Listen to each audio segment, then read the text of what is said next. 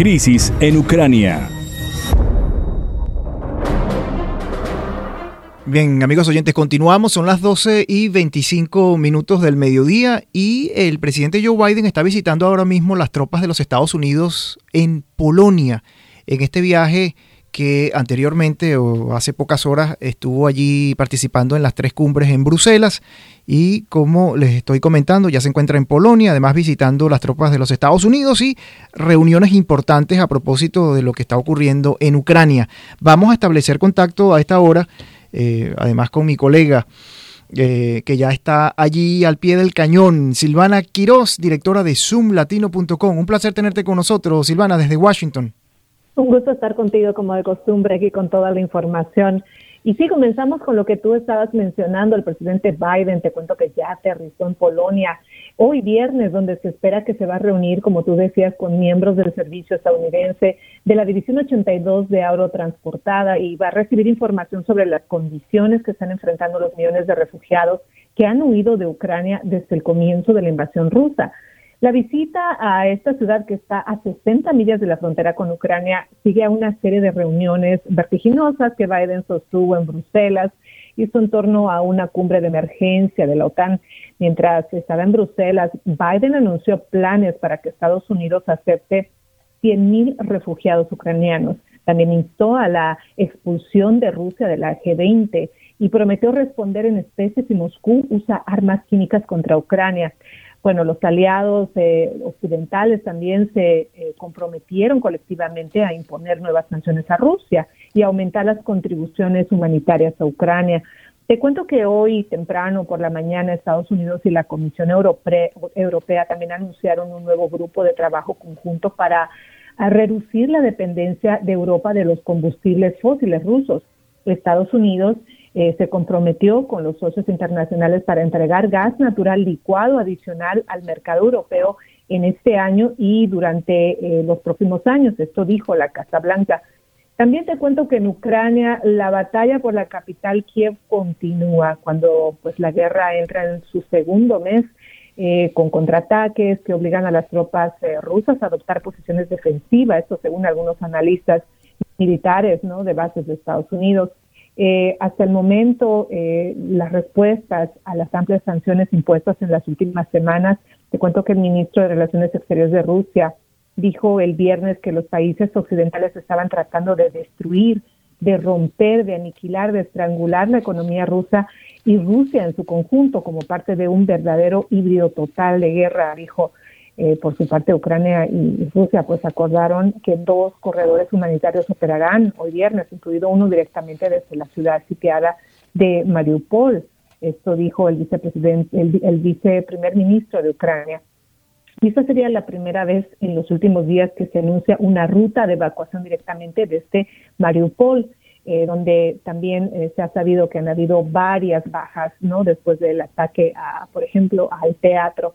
Pues Alfonso, esto continúa, como decimos, es eh, ya estamos entrando al segundo mes, qué increíble cómo ha pasado el tiempo y seguimos escuchando esta información y por supuesto seguimos viendo cómo el pueblo ucraniano continúa pie cañón y continúa pues resistiendo, ¿no? Resistiéndose y, y sobre todo la, la, noticia que tú acabas de dar es importante porque Ucrania eh, ha afirmado en las últimas horas que lo que en un principio se pensaba que no hubo ningún tipo de baja, que fue en el teatro de Mariupol, donde se encontraba la cantidad de refugiados, eh, Ucrania ha confirmado que hasta el momento han perdido la vida o perdieron la vida allí en ese teatro unas 300 personas eh, que estaban civiles, indefensos, además estaban protegiendo de los bombardeos rusos. La OTAN también ha dejado claro que actuará si Rusia emplea armas químicas allí en Ucrania. Eh, Silvana, también hemos visto, bueno, la cantidad de noticias que ustedes tienen en zoomlatino.com. Eh, interesantísima además la cobertura que vienen realizando eh, el presidente Biden en Polonia.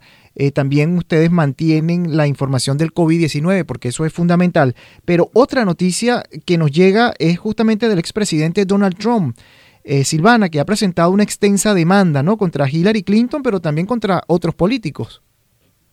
Sí, mira, continúa haciendo noticia el expresidente Donald Trump y de diferentes maneras aquí en la capital, porque ahora estamos viendo dos escándalos, ¿no? Y, uno que te voy a comentar que lo pueden ver también eh, en lo que significa nuestra página sublatino.com. Eh, pero ahora lo que tú, a lo que tú te, refieres, ¿no? Que está demandando a Hillary Clinton, eh, de alguna manera él sigue aferrado a, Hillary Clinton eh, contra el, Partido de los Demócratas. Eh, él dice que es una demanda eh, federal, ¿no? Que se, impuso ayer contra Hillary Clinton y el, Comité Nacional de, Demócratas y 26 otras entidades, ¿no? que dicen que conspiraron contra durante la campaña presidencial, ¿no? Y mintieron, dice eh, eh, tratando de, de, ligarlo a él con Rusia. Sí. Eh, esta demanda pues tiene una cantidad de nombres y dice que esto ha sido orquestado desde lo que se denomina el deep state, el estado no de la conspiración que él siempre ha hablado, incluyendo está el director del FBI, el director James Comey, eh, que tampoco se ha olvidado de él y lo continúan nombrando y ahora también está entre los, los demandados, también el, el, espía retirado eh, Christopher Steele y, algunos asociados y también algunos eh, que han sido parte de la campaña de, Hillary Clinton. Entonces, nuevamente, el expresidente Donald Trump continúa ¿no?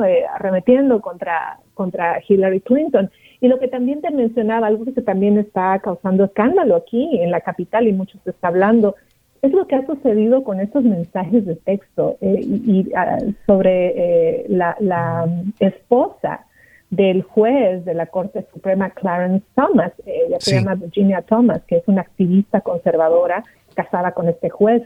Eh, que ahora se han descubierto alrededor de 29 textos que revelan una conexión extraordinaria entre ella y también el, eh, eh, jefe de gabinete, ¿no? Mark Meadows, a quien le había escrito y, mira, si, entran a la página Zoom Latino van a poder eh, ver textualmente algunos de los textos que intercambiaron. Ella le pedía que hicieran algo para que los demócratas no robaran la elección, como dicen, ¿no? Este, muy fuertes los textos y, y, muy peligrosos, ¿no? Cuando viene de una persona que está muy, muy cerca a este juez, que es parte de la Corte Suprema, y a donde se quería llevar eh, el hecho de la de, de, justificar si la elección fue legítima o no. Entonces, pues se están analizando todos esos mensajes. ¿Qué te parece?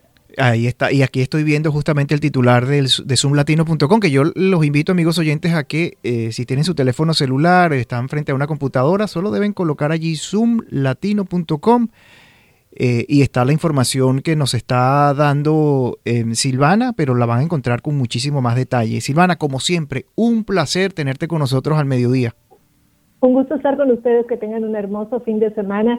Y pues el lunes ahí pendientes porque te cuento que se va a llevar a cabo también una marcha el domingo aquí eh, en, a, a, favor de Ucrania. El presidente Zelensky estaba pidiendo en sus redes sociales que la gente saliera a marchar a apoyar la paz para no para para estas naciones y este domingo se va a llevar a cabo una marcha aquí y así que el lunes ya te estaré contando eh, qué es lo que ha sucedido. Excelente, Silvana, feliz fin de semana, cuídate mucho. Igualmente, que tengan un lindo fin de semana, hasta la próxima. Hasta la próxima. Silvana Quiroz, directora de zoomlatino.com en directo desde la capital de los Estados Unidos.